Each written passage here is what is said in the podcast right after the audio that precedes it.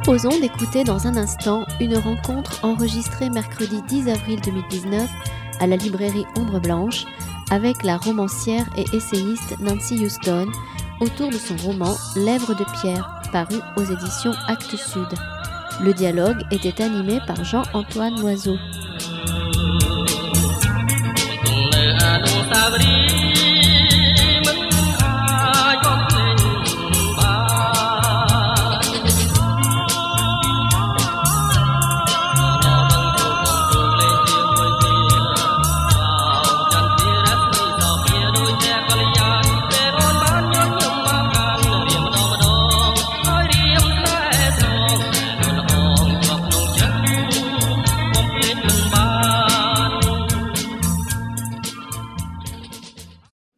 Bonsoir à toutes et à tous. Toujours très impressionné quand on voit tant de monde venu euh, pour vous écouter. Nancy Houston, d'abord merci d'être là ce soir. Nancy Houston, euh, donc que je suis très heureux de retrouver. Nous étions ici même pour le précédent livre, le Club des miracles relatifs. Donc là, le tout nouveau s'intitule Lèvres de pierre aux éditions Actes Sud. Nancy Houston, vous êtes née à Calgary, au Canada. Je pense que j'apprendrai rien aux personnes qui sont là, mais peut-être ça vaut quand même le coup de le dire. Vous êtes l'auteur de nombreux romans et essais publiés, d'œuvres de théâtre également euh, chez Actes Sud et chez Léméac. Euh, c'est une coédition Actes Sud de Léméac, hein, je crois, ce, dernier, livre. Alors là, moi, je me suis dit euh, très honnêtement, au début, je me suis dit, elle fait quand même, il y a un pari. C'est un livre en, deux parties, on peut dire, en gros. Hein. Une première partie va nous mener sur euh, les traces, on va dire, de l'enfance et l'adolescence de Salotte Sahar, qui n'est pas encore Pol Pot, hein, qui est donc ce, cet immense génocidaire euh, donc, du XXe siècle qu'on connaît bien. Dans la deuxième partie, euh, vous suivez les traces de Dorit, qui est donc votre double littéraire, puisque déjà dans les, en 2014, vous aviez publié Bad Girl, et là, la deuxième partie du livre s'intitule Mad Girl, donc elle fonctionne vraiment en écho, je trouve, avec ce précédent livre. il faut signaler aussi le sous-titre du, du livre, hein, Nouvelle classe de littérature j'ai vu qu'en 2014, euh, Bad Girl s'appelle Classe de littérature. En fait, vous essayez de construire un petit peu, vous, vous essayez de construire des ponts entre donc Salotsar, si je puis dire, qui est le jeune Pol Pot, qui n'est pas encore Pol Pot, et votre itinéraire personnel. Et puis vous intéressez bien sûr au Cambodge, qui est en effet le, pays qui est au cœur du livre. Alors moi j'ai envie de vous demander, euh, d'abord première question, alors le livre est dédié à Eva et à Pierre. Je me suis posé la question. Euh, je pense que votre éditrice chez Actes Sud est Eva Chanet, c'est bien cela.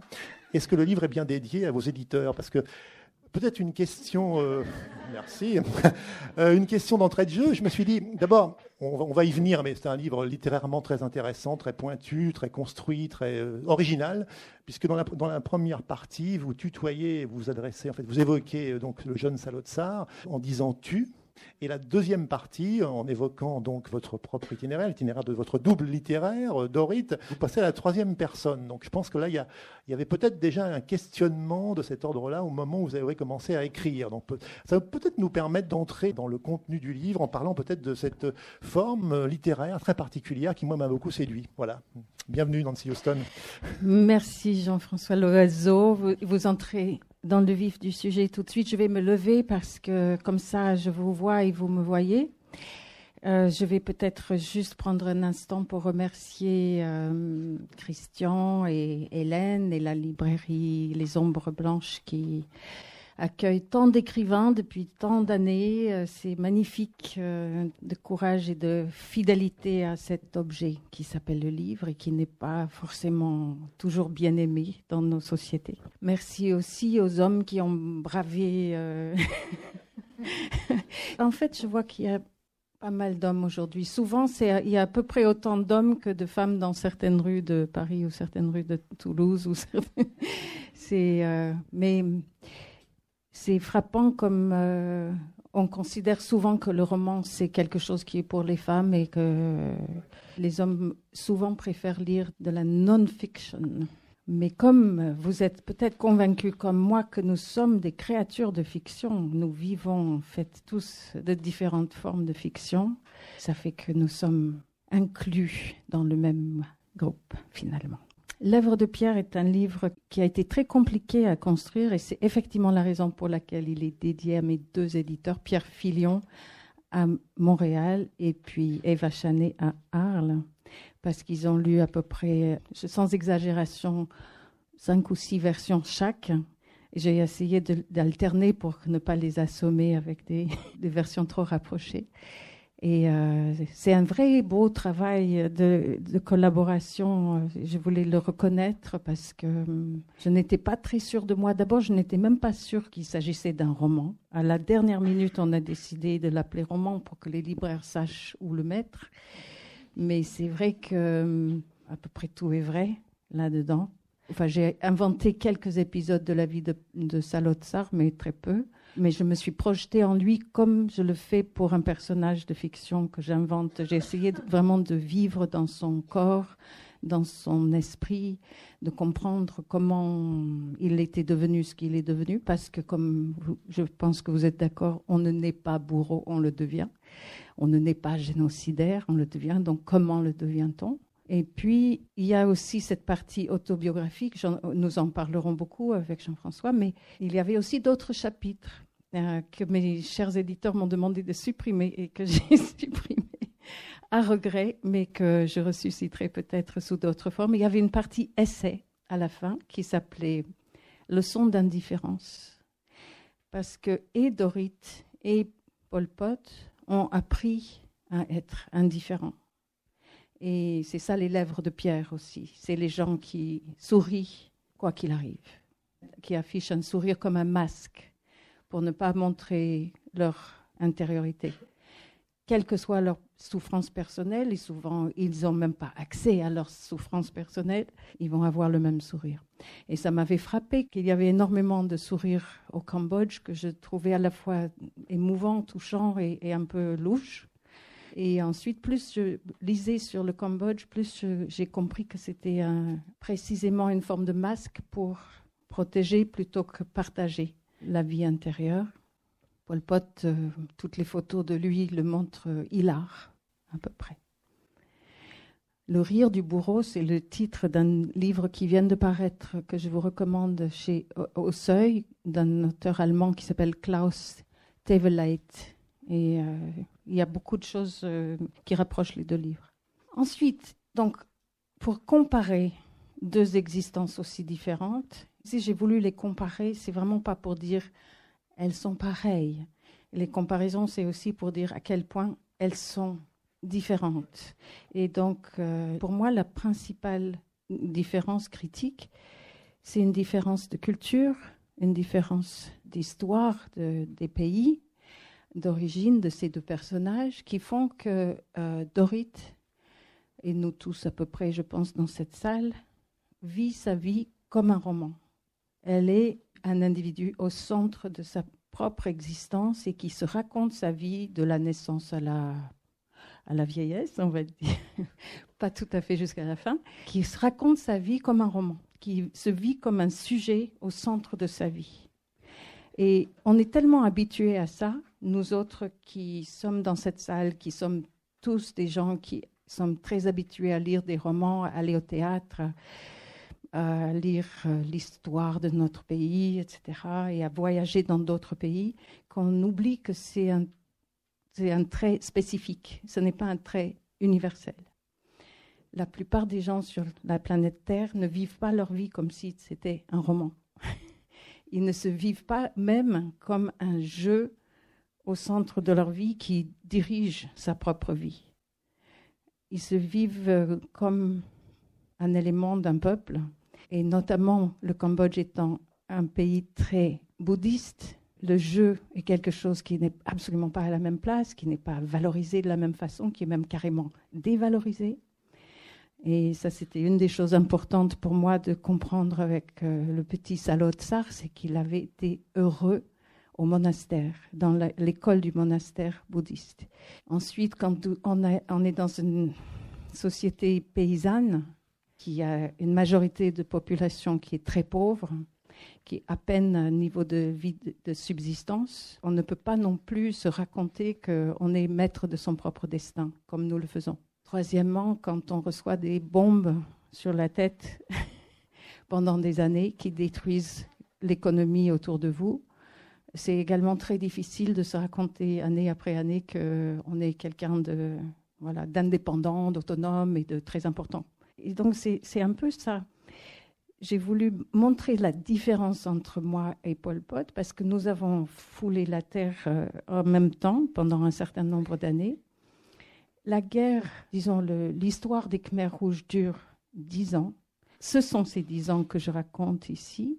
C'est la partie de ma vie que j'appelle entre vierge et épouse, de 15 à 25 ans. Et juste pour vous présenter donc le projet du livre, c'est que pendant la première moitié de cette période, j'habitais le pays qui bombardait le Cambodge, les États-Unis, pour ne pas les nommer. Pardon, oui, précisons.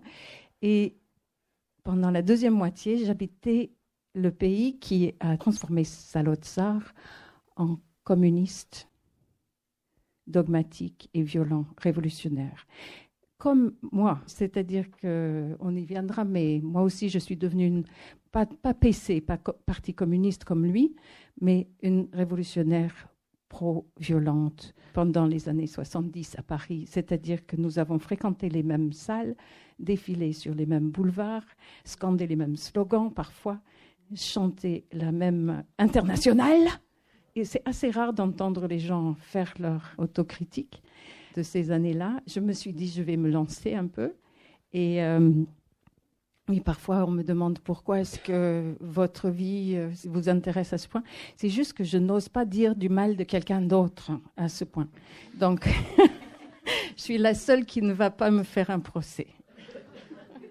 Il y a euh, énormément de, choses intéressantes dans ce que vous venez de dire, Nancy Houston, euh, mais peut-être revenir à, la structure du livre. Donc, le premier chapitre s'intitule Homme-nuit, mais vous évoquez quand même, c'est important de le souligner, dans ce qu'on pourrait indiquer comme euh, le grand écart. Ça, c'est une sorte de prologue un peu au livre. Vous expliquez, en fait, on se dit, mais voilà, elle, connaît bien le Cambodge, sûrement, en vous lisant, parce que vous vous intéressez à ce pays. Vous expliquez le Cambodge, je n'y étais allé qu'une fois, début 2008 j'y avais tenu un journal. C'est important ce journal parce que justement, c'est peut-être à partir de là que tout s'est mis en place et qu'après il a fallu une réflexion, peut-être une distance aussi, de façon à voir comment vous alliez pouvoir vous saisir de ce. Vous avez, vous avez expliqué, vous êtes beaucoup documenté, vous avez beaucoup lu, mais euh, il y a quand même des choses qu'on ne sait absolument pas. C'est très mystérieux, la, la, vie de Salotsar. Donc on va progressivement y rentrer euh, et vous parlez un peu finalement de ce qu'est la, la, genèse du livre en expliquant, en disant euh, c'est votre mari à l'époque qui vous accompagne, il faut, il faut le souligner. Jour après jour, mon mari s'étonnait comment un peuple, vous l'avez évoqué, aussi calme et souriant a-t-il pu perpétrer le pire génocide de l'histoire humaine Autogénocide, pardon, excusez-moi. Moi aussi, j'étais dérouté par la courtoisie et la douceur extrême des Khmers.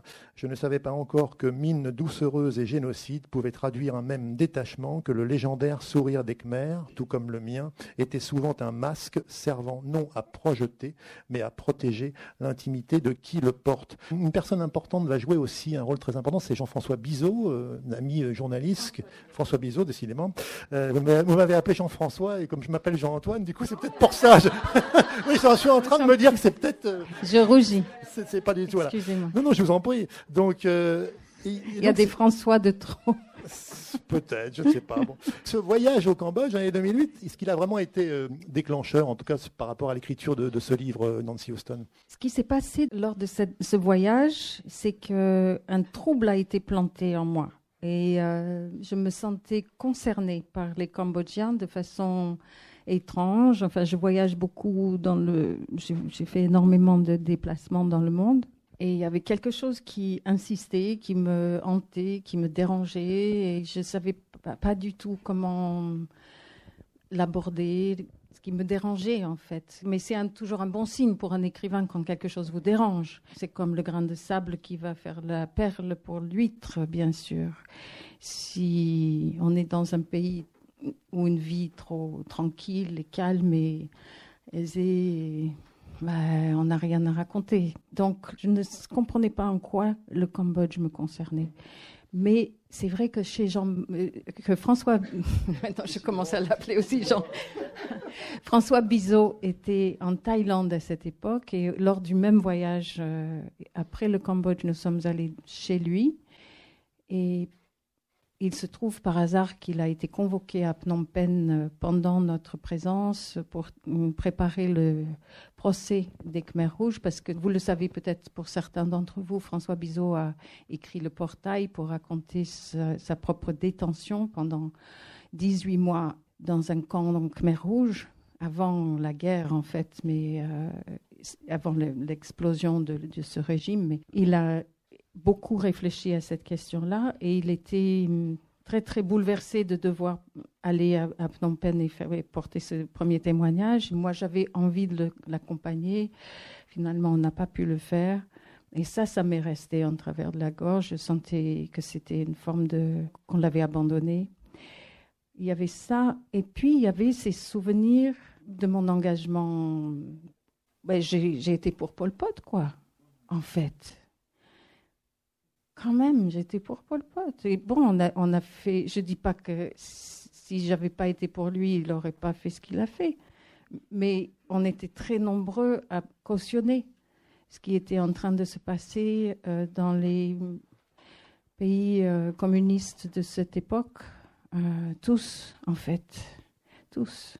Moi, c'est une chose que j'ai attrapée en France. J'étais très dépolitisée quand j'étais américaine et euh, je suis tombée vraiment dans le milieu le, plus idéologisé, le plus doctrinaire euh, de la France intellectuelle, le petit monde autour de l'école normale supérieure. Euh, les, les, groupuscules qui étaient les marxistes-léninistes, les, les, comités Vietnam, les, etc les PSU, et ça discutait tout le temps, tout le temps, tout le temps. Ça m'impressionnait, ça tout le monde était tellement éloquent, tellement impressionnant, ils avaient tellement de passion et des de voilà. Et donc j'ai embarqué. Et du coup, euh, oui, ce voyage au Cambodge, je me, suis dit, il faut que j'essaie de comprendre ce qui me dérange.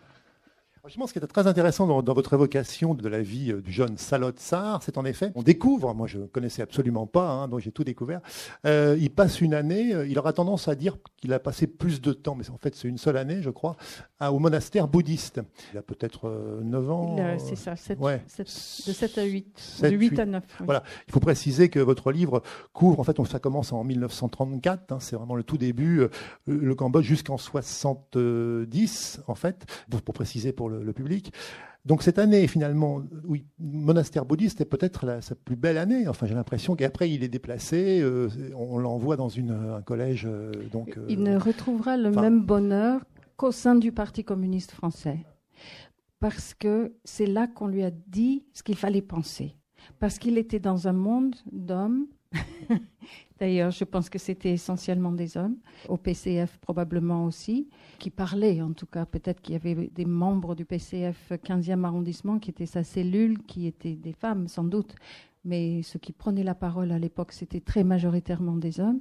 C'était un enfant très insécure, je me permets de, de penser ça d'après tout ce que j'ai pu lire, et qui était un très mauvais élève par ailleurs, un, cancre. C'était pas du tout euh, quelqu'un comme Ho Chi Minh ou les intellectuels vietnamiens qui ont fait des études à la Sorbonne. Il avait redoublé plusieurs fois. Lorsqu'il est venu à Paris, il était vraiment sur de dernier recours pour sa famille, mais il travaillait dans une école de radioélectricité. Et donc, comme au monastère, c'était un groupe qui lui disait exactement ce qu'il fallait penser sur tout. Je pense que beaucoup de gens, en fait, trouvent ça très rassurant quand vous disent ce qu'il faut penser, quelle doit être votre réaction à chaque chose. Mais on le constate partout malheureusement.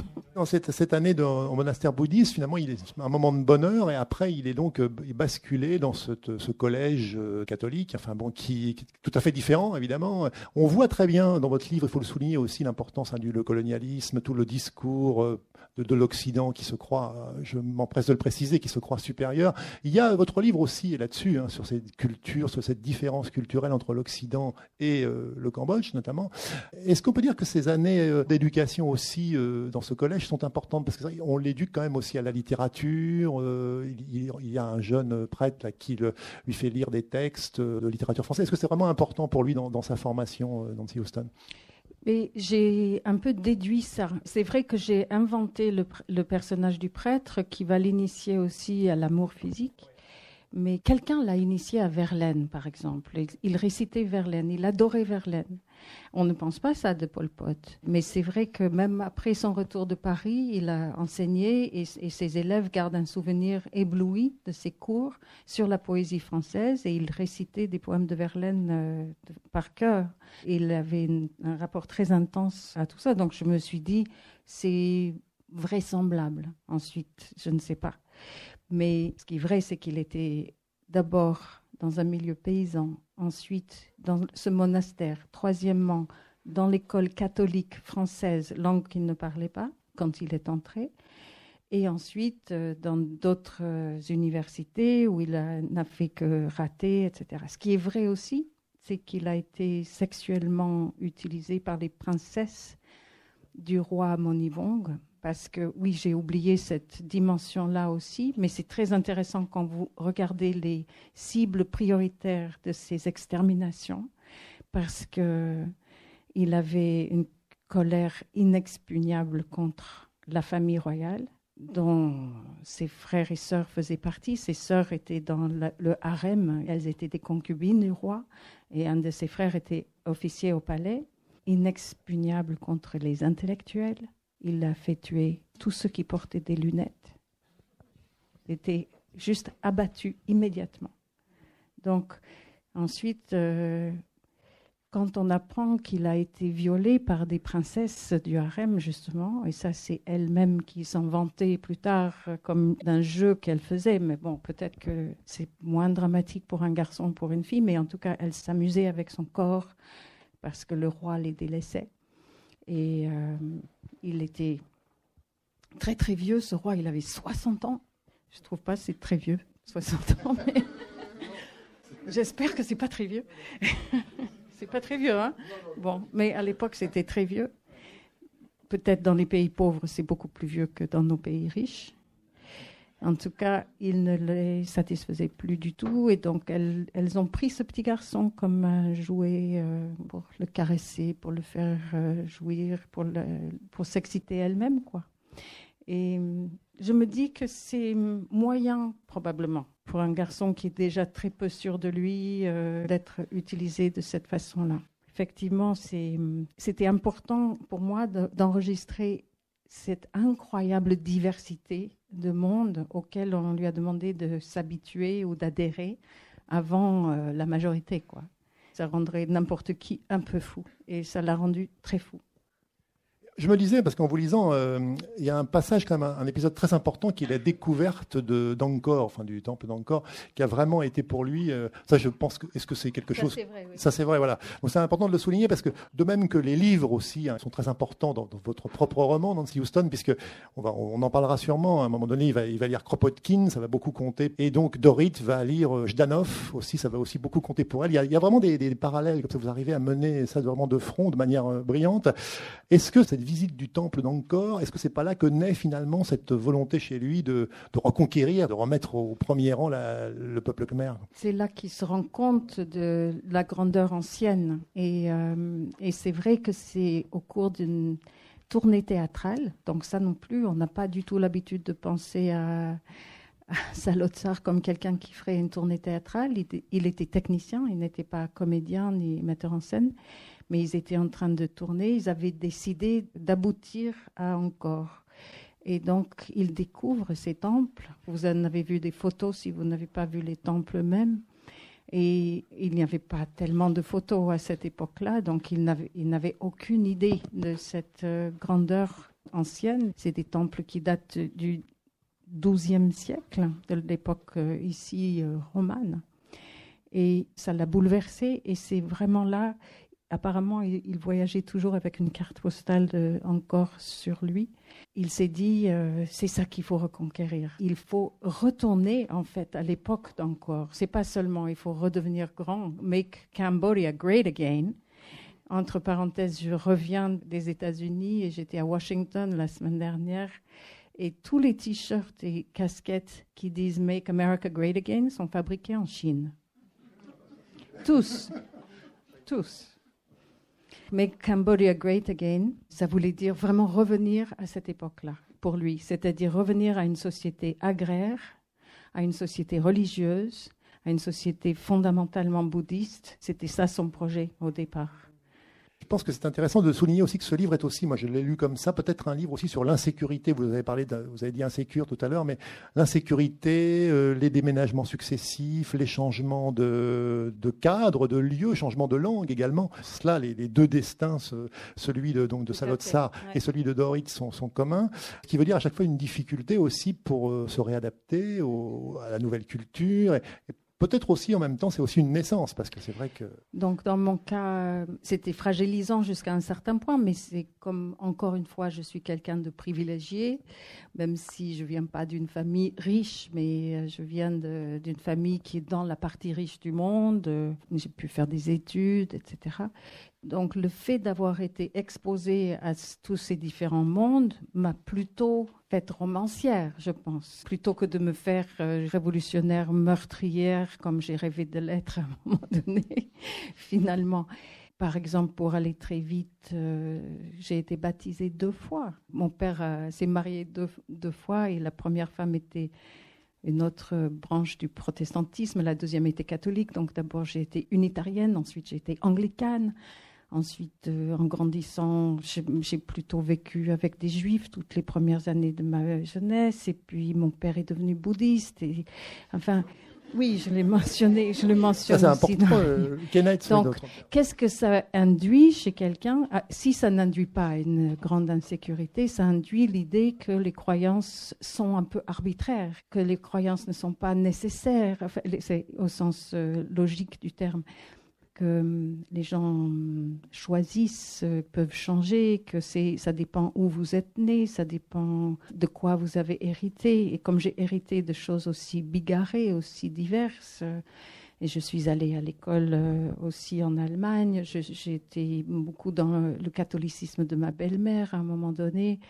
Donc, hum, j'ai un peu goûté à tout ça. Et ça m'a rendu sensible à ce, côté, bon, d'accord, donc vous c'est ça, vous c'est ça, vous c'est ça. Donc euh, je vois qu'on est une espèce fabulatrice. Vous avez évoqué votre père, donc euh, Kenneth, c'est bien ça dans, le livre. Il est très important parce que là aussi, il y a un parallèle à faire avec le théâtre. Parce qu'à un moment donné, je crois que si je me souviens bien, la, Dorit part jouer euh, Don Juan, c'est ça? Enfin, une, pièce de Molière. Et donc, il y a... Elle joue dans Elvire, elle joue pas Don Juan. bien sûr, oui. Mais on sent euh, une sorte de de grande proximité par moment avec le père, qui parfois euh, va et vient aussi s'en va. Et notamment, il y, a, un passage moi, qui m'a énormément touché, il y en a plein hein, que j'avais relevé, mais on ne va pas se lancer dans des lectures. Mais euh, notamment, le père, c'est vers la fin du livre, je crois autour de la page 200, apprend des choses sur ce qui se passe au, Cambodge. Hein. donc voilà, le, le, génocide, des gens, on voit bien les, massacres. Bon. Et du coup, il, essaie d'interpeller sa fille, si je me souviens bien, hein, qui lui dit, mais est-ce que tu en sais plus? Est-ce que mais tu... vous savez, Jean-Antoine, on peut lire un passage. Mais volontiers, mais et je si vous l'avez marqué, c'est bien peut-être de donner un goût de. Si, si c'est facile à trouver pour vous. Je veux le bien, oui. Début 1977, à l'âge de 52 ans, Paul Pot se montre enfin au public pour la première fois. D'un jour à l'autre, son visage au sourire chaleureux s'affiche partout au Cambodge, puis dans les journaux du monde entier. Dorit le trouve beau. Le 19 février 1977, Kenneth, donc son père, lui écrit une lettre au sujet des Khmers rouges. J'ai été très choquée par la lecture d'un reportage sur le Cambodge paru dans le Reader's Digest. D'accord, il passe sous silence bien des événements ayant conduit le pays jusqu'au mois d'avril 75, mais cela ne change rien au fait hallucinant qu'une poignée de leaders Khmers rouges bien instruits ont massacré un million de leurs compatriotes sur une population de 6 millions et efficacement coordonné leurs efforts afin de détruire tous les vestiges de l'héritage national. Mettant de côté notre réaction spontanée d'horreur devant la boucherie, peut-on imaginer hubris plus extrême que cette détermination des Khmers rouges d'effacer ce qui s'est élaboré au long des millénaires et de s'emparer sauvagement du matériel humain restant pour le forcer à entrer dans un moule qu'il juge supérieur. C'est évidemment un livre sur Daesh aussi, bien sûr. Quel type d'éducation, en France, d'après l'article, a pu engendrer pareil arrogance? Donc mon père m'écrit ça à moi qui habite en France, bien sûr, déjà à l'époque. Peut-être as-tu pu lire plus que moi sur ce qui se passe au Cambodge depuis deux ans. Je serais intéressée par tout ce que tu pourrais me transmettre. C'est une lettre euh, merveilleuse. La réponse de Dorit ne tarde pas. Paris, le 7 mars. Merci d'avoir partagé avec moi tes lectures récentes. En ce qui concerne le Cambodge, il n'y a même pas eu ici de grands reportages comme celui que tu as lu dans le Reader's Digest. Réticents à spéculer à partir des témoignages individuels, la plupart des journaux gardent le silence. Et le malaise qui éprouve la gauche française à voir se gâter et pourrir encore une lutte qu'elle a soutenue ne s'est pas encore mué en dénonciation ouverte. Il y a une quinzaine de jours, j'ai entendu interviewer à la radio un homme qui, après la Révolution, a piloté les avions privés des actuels dirigeants du Cambodge. Il a réussi à s'échapper. D'après lui, Phnom Penh est une ville fantôme. Les rues sont si désertes qu'on peut y circuler en voiture les yeux fermés. Presque toutes ces informations au sujet des massacres proviennent de conversations qu'il a pu surprendre entre les dirigeants. De toute manière, ajoute Dorit donc, l'important, je tourne juste la page, n'est pas de savoir s'il y a 200 000 ou 1 million de morts. C'est, comme tu dis, la répétition du syndrome, une tuerie commise au nom de la vérité marxiste. Balayons le vieux monde pour qu'advienne le nouveau. La mort de Mao, et c'est ça la transition que je trouve terrible dans cette lettre, parce que jusque-là, on pourrait dire, donc elle sait qu'il y a eu un génocide et elle désapprouve le marxisme qui en est le prétexte. Ensuite, elle dit La mort de Mao a conduit certains intellectuels français, militants de choc au début des années 70, à conclure que la rébellion était un rêve impossible, que la théorie socialiste conduisait inéluctablement au goulag, qu'ils étaient psychotiques à l'époque de leur activisme politique et que leur vraie place au sein de la société occidentale est sur le divan du psychanalyste. C'est un peu écœurant de voir la facilité avec laquelle, dès que le raisonnement se fait ardu, certains renoncent à leurs convictions les plus chères. Fin de citation. Ce n'est en tout cas pas le raisonnement ardu qui l'étouffe, elle, Dorit. à la différence de l'intellectuel aux cheveux ondulés, donc ça vous reconnaissez peut-être Bernard-Henri Lévy, par exemple, qui vient de publier un livre intitulé La barbarie à visage humain elle ne renonce pas à ses convictions les plus chères. Donc, je, ne renonçais pas. Et pourquoi je dis elle et, tu maintenant C'est vrai que oui, on avait évoqué. On peut y venir. Voilà pourquoi justement euh, ce, tu hein, pour parler de Salotsar et ensuite elle, troisième personne, pour parler de Dorit. Oui, en fait, au départ, c'était le contraire. J'avais écrit toute la première partie Salotsar à la troisième personne et Dorit à la deuxième, comme dans Bad Girl, comme vous l'avez mentionné, le livre autobiographique de 14, les premières classes de littérature. Et là, en fait, euh, ça c'était à peu près la huitième version que j'ai envoyée à Pierre Filion. J'ai dit, finalement, je, songe à changer le Pol Pot en tu aussi. Et je l'ai fait. Ça fait plusieurs milliers de corrections. On ne peut pas juste demander à son ordinateur de tout changer, de le mettre à la deuxième personne. Donc, quelques jours de travail. Et Pierre me dit, oui, ça fonctionne, ça fonctionne, c'est pas mal. Et puis, j'avais besoin, je crois, de me distancier de Dorit. Et j'avais besoin de la traiter plus comme un personnage, d'avoir un, regard un peu de plus loin. Donc euh, là, j'ai dit à Eva, tu veux bien euh, regarder cette nouvelle version avec Dorit à la troisième personne? Elle a dit, ah, je suis pas sûre. J'étais assez convaincue par les deux deux. Donc c'était d'abord 3-2, ensuite 2-3, ensuite est-ce que je vais revenir à 2-2 Non, j'ai gardé 2-3.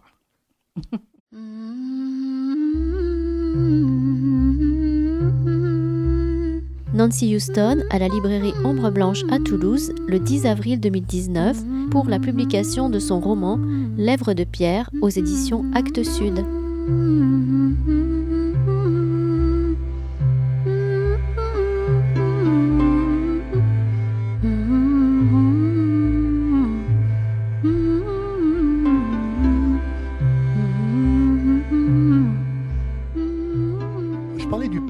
Important ce personnage du père parce que j'ai le sentiment quand même que pour Dorit, finalement, euh, c'est quelqu'un d'engagé, hein, c'est quelqu'un qui a une conscience euh, politique, sociale très importante. Et même si en effet, à un moment, avant de s'engager euh, du côté du marxisme, finalement, elle pense qu'à ses études. Hein. Il, y a, vraiment une période où finalement, elle n'a que ça en tête. C'est vrai que et à ses amours. Et à ses amours aussi, oui, j'allais y venir. Oui. Est-ce que ce passe par son père justement que aussi quelque part l'engagement vient parce qu'il est quand même très très euh, profondément euh, conscient, il a une conscience politique et sociale très développée. Oui, il me manque encore. On était ici à Toulouse ensemble en 2001. Je faisais une tournée pour Dolce Agonia. On ne se connaissait pas encore, mais presque.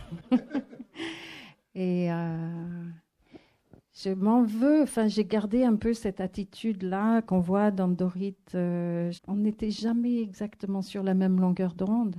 Maintenant, quand je vois l'importance du climat, par exemple, dont il m'a parlé des années avant que ça soit à la mode, parce qu'il était météorologue dans sa jeunesse et donc il, euh, connaissait vraiment le sujet. Il savait ce que ça voulait dire la fonte des glaciers, etc. au Canada. Il savait euh, bien avant ces dernières années. Il est décédé depuis dix ans maintenant. Pendant la guerre en Irak aussi, c'est lui qui a attiré mon attention sur la gravité de ce recours aux mercenaires pour euh, gérer les affaires militaires d'un pays comme les États-Unis.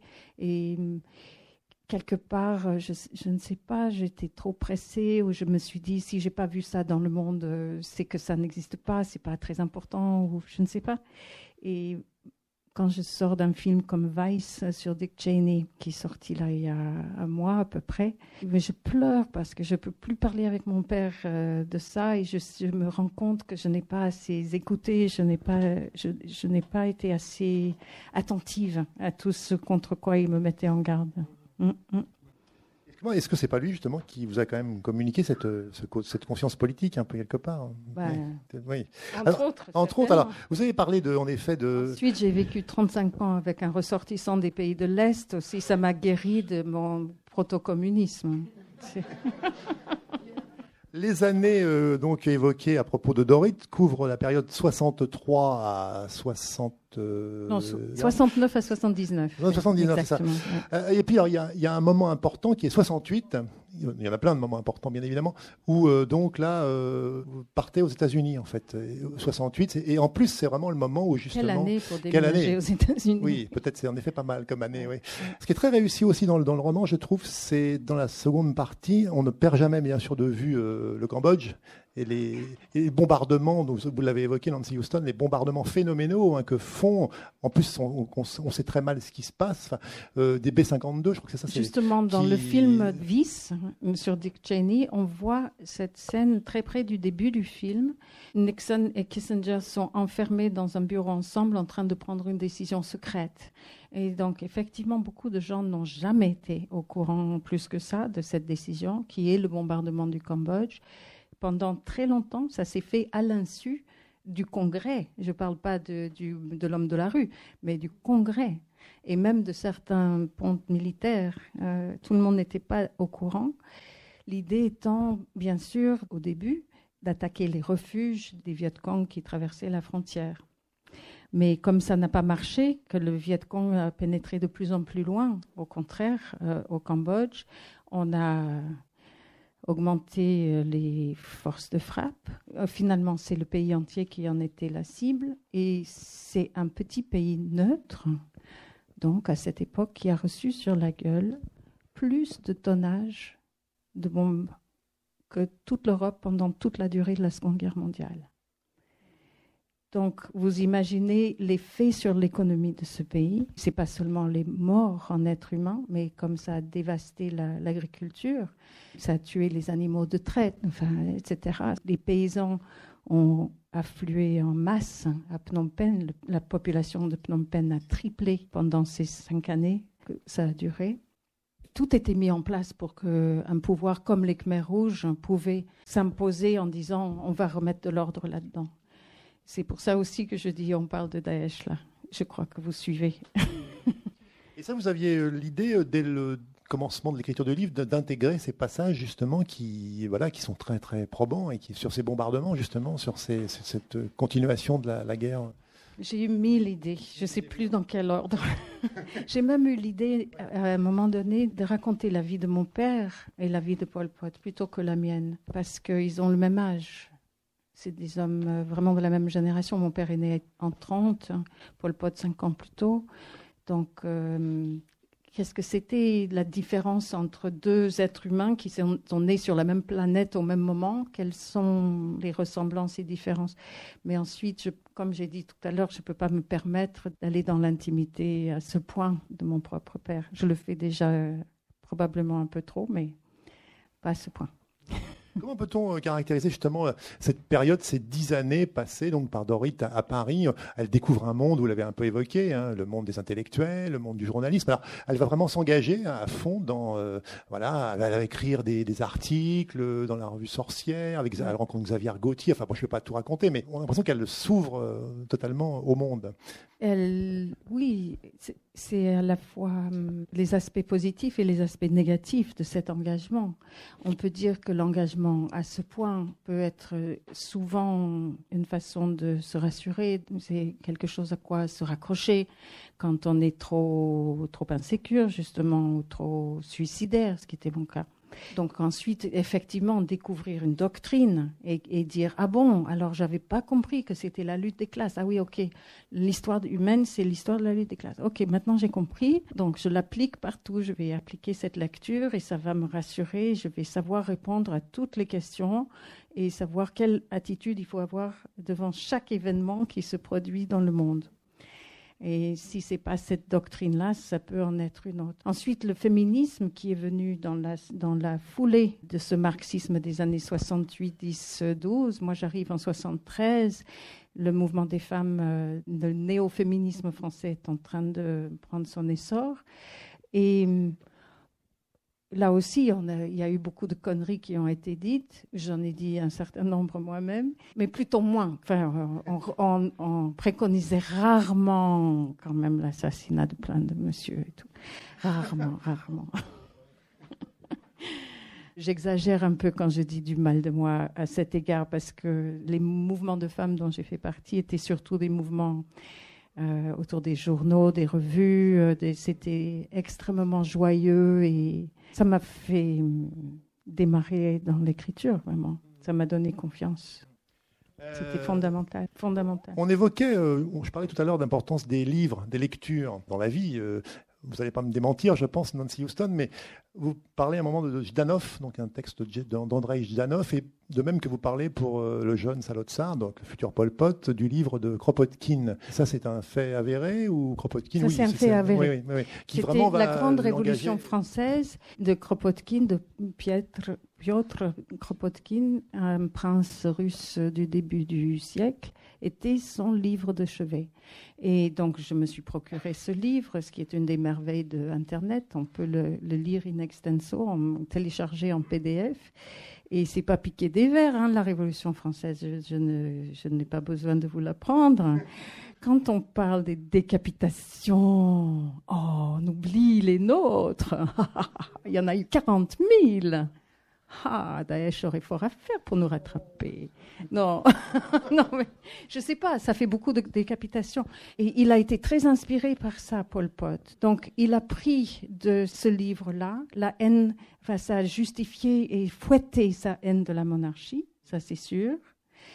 Il a pris du Parti communiste l'idée de l'autocritique. Et donc, dans les Khmers rouges, les cercles de Khmers rouges, il y avait ça tous les jours. Il fallait que les cadre Khmer Rouge euh, pratique l'autocritique et se donne des punitions, euh, etc. Qu'il soit complètement pur et dur et qu'il respecte la ligne officielle du parti.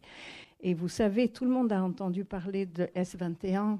Ritipan a fait un film. il y a aussi eu plusieurs livres sur euh, ce centre dirigé par le terrible Dauch, qui était le gardien de François Bizot quelques années plus tôt. Mais euh, on oublie que c'était des cadres euh, Khmer Rouges qui sont morts, 14 000 je crois, et leurs femmes et leurs enfants qui ont été exterminés à Suolteng, Tuolseng, maintenant je ne sais plus les noms. C'est très typique aussi ce système idéologique. Ça peut être le communisme ou ça peut en être un autre, mais c'était le cas pour Staline. Les purges qui concernait le Parti communiste lui-même. C'est-à-dire, on ne peut ne pas ne pas être parano quand on met en place un système aussi rigide et aussi fermé. Donc Pol Pot ne fait pas exception à cette règle. Il, était convaincu que tous ses proches euh, euh, s'apprêtaient à le trahir et donc il tuait le cercle proche de plus en plus. L'importance des livres, je disais, donc Jdanov pour, euh, pour Dorit aussi, qui va incarner aussi, finalement, qui va peut-être faire basculer dans autre chose en quelque sorte. Oui, Lee Jdanov, qui était le penseur de Staline justement sur les arts et la musique, quel type de littérature fallait-il sous un régime communiste? Et j'ai lu ce livre, je ne dirais pas que je suis devenue jdanovienne, non, quand même pas. Je dis du mal de moi-même, mais il y a des limites il faut évoquer, bon, on passera la parole au public, peut-être je pense que les gens ont envie de poser des questions, mais euh, il y a, euh, c'est aussi une, période d'éveil à la sexualité, aussi, on l'a évoqué tout à l'heure brièvement, un certain engagement, euh, une sorte de radicalité dans le féminisme. Est-ce que vous, vous acceptez la, définition, Nancy Houston? À une époque, oui. Oui, à une époque, oui. oui. Comment est-ce que vous positionnez, bon, peut-être la question vous sera posée, mais par rapport aux événements récents, par rapport à MeToo, par rapport à l'affaire Weinstein, est-ce que justement ça modifie un petit peu les choses pour vous? Je ne suis pas sûre de bien comprendre la question, mais... Euh... Ça a évolué peut-être par rapport à la situation à l'époque Est-ce que... Hmm. C'est une... Ça nous amènerait très très très loin si on embarquait là-dedans. Mais en tout cas, je suis très très heureuse que le mouvement MeToo existe, ça c'est sûr. Oui.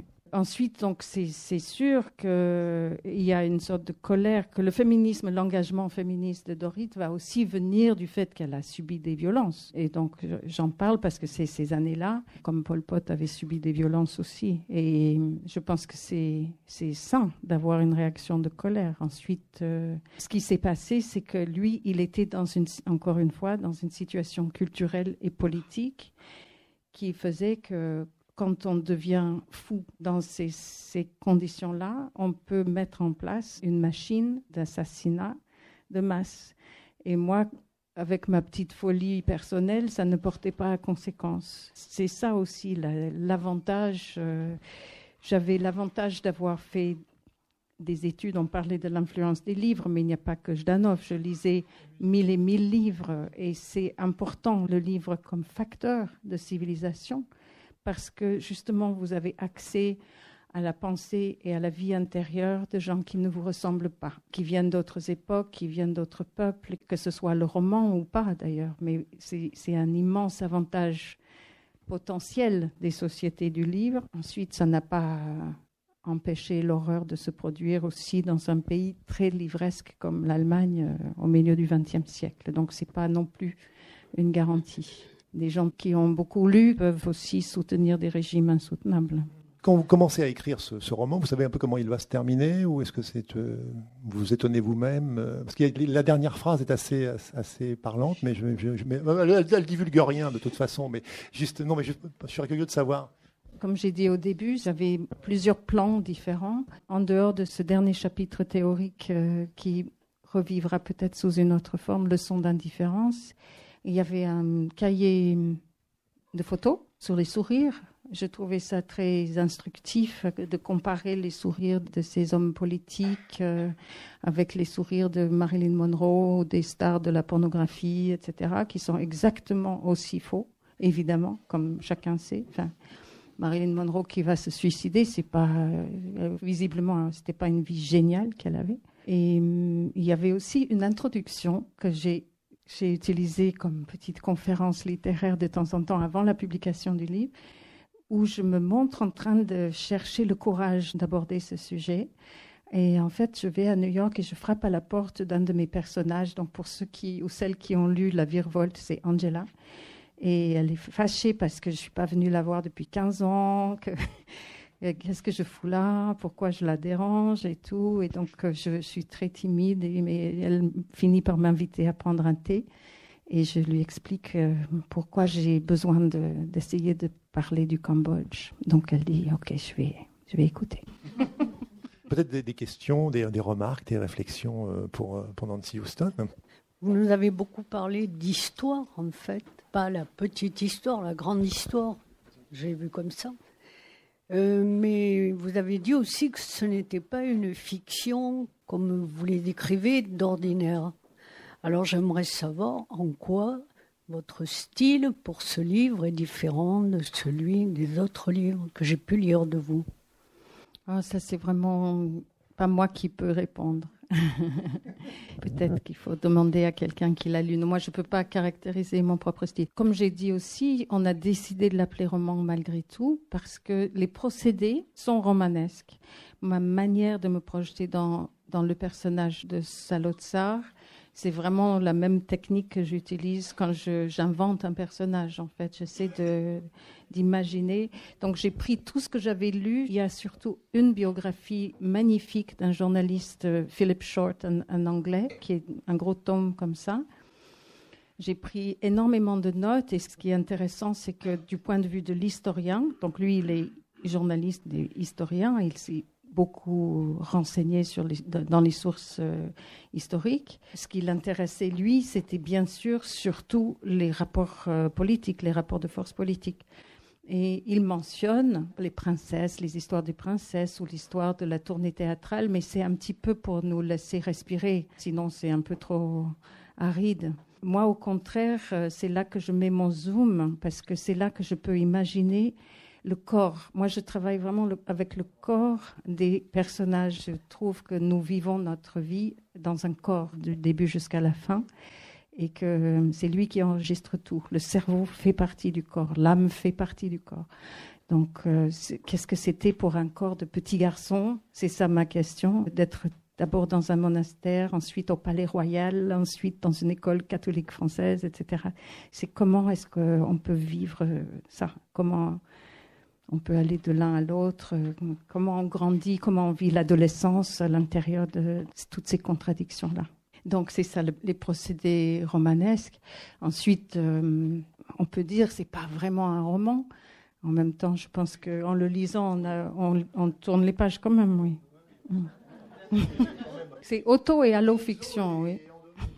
Exofiction, voilà. Pour répondre à votre question de tout à l'heure, je n'avais pas tout de suite l'idée de mettre en italique ces petits passages sur ce qui se passait au Cambodge pendant que Dorit. C'est aussi pour rappeler au lecteur que pendant que vous avez le nez sur mes histoires de cul, en fait, euh, mon pays est en train de bombarder à l'autre bout du monde. Et les États-Unis comptent beaucoup, beaucoup là-dessus, que les, les gens vont être obsédés par leur propre nombril et qu'ils vont pouvoir avoir les coudes libres pour faire ce qu'ils veulent à l'autre bout de la terre. Du moment que les gens dans leur petite vie personnelle se portent bien, à peu près, ou en tout cas qu'ils se trouvent passionnants.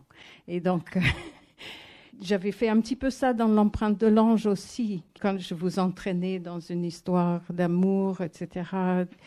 Mais je ne veux pas euh, être dans l'autocitation, mais juste pour montrer l'incroyable disparité entre les problèmes.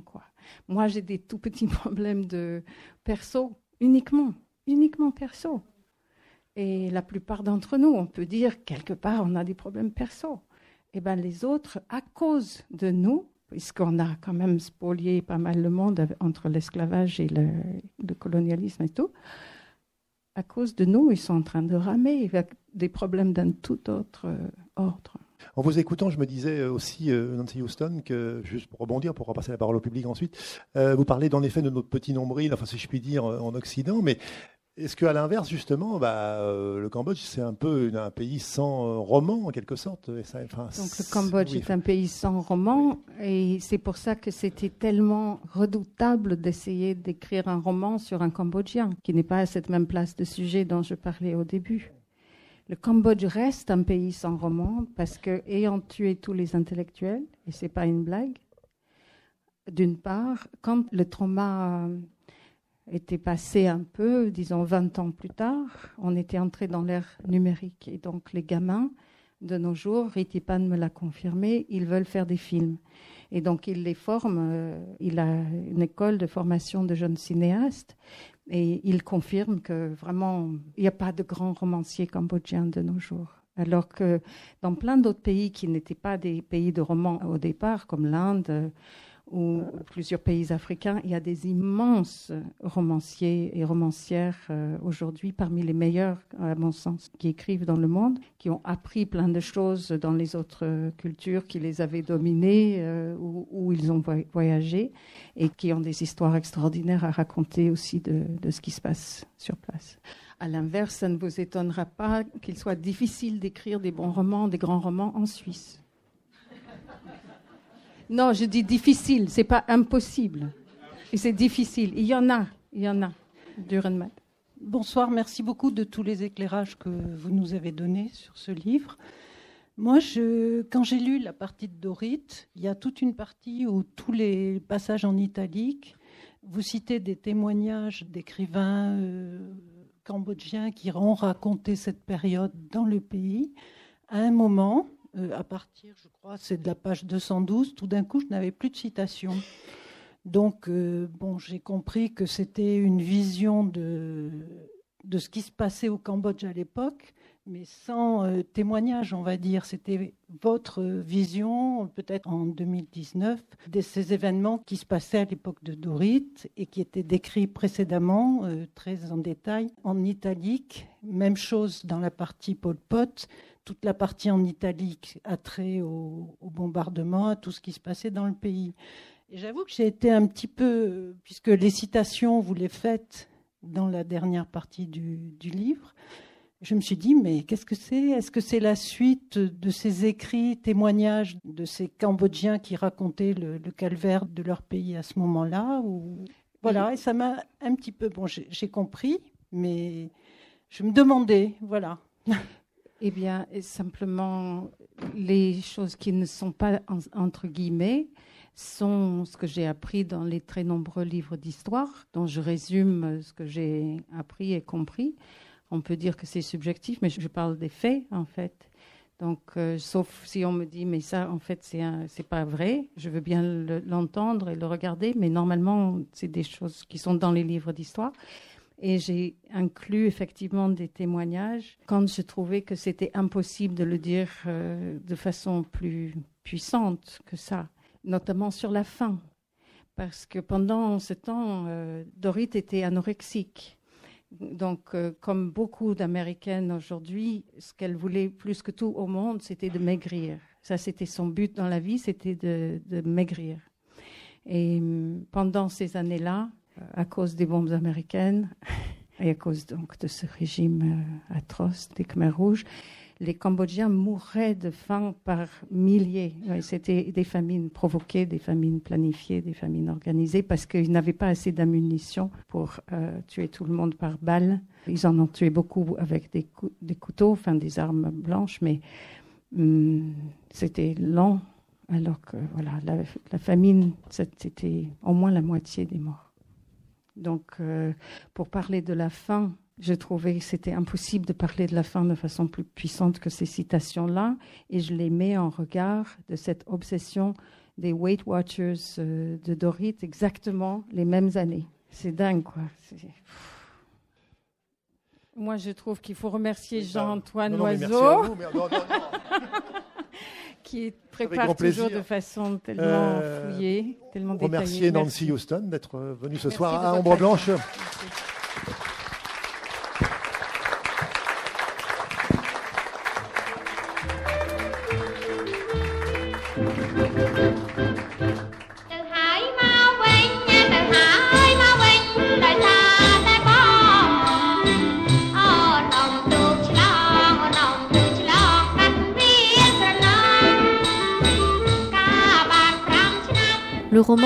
Nancy Houston, Lèvres de pierre, est paru aux éditions Actes Sud. Il a remporté le prix Transfuge du meilleur roman français en 2018. Vous venez d'écouter une rencontre à la librairie Ombre Blanche à Toulouse, mercredi 10 avril 2019. Les romans et essais de Nancy Houston sont édités chez Actes Sud et chez Liméac, tels que Instruments des ténèbres, prix Goncourt des lycéens et prix du livre inter en 1996, Ligne de faille, prix Femina en 2006 et plus récemment Bad Girl, classe de littérature en 2014 et le Club des miracles relatifs en 2016.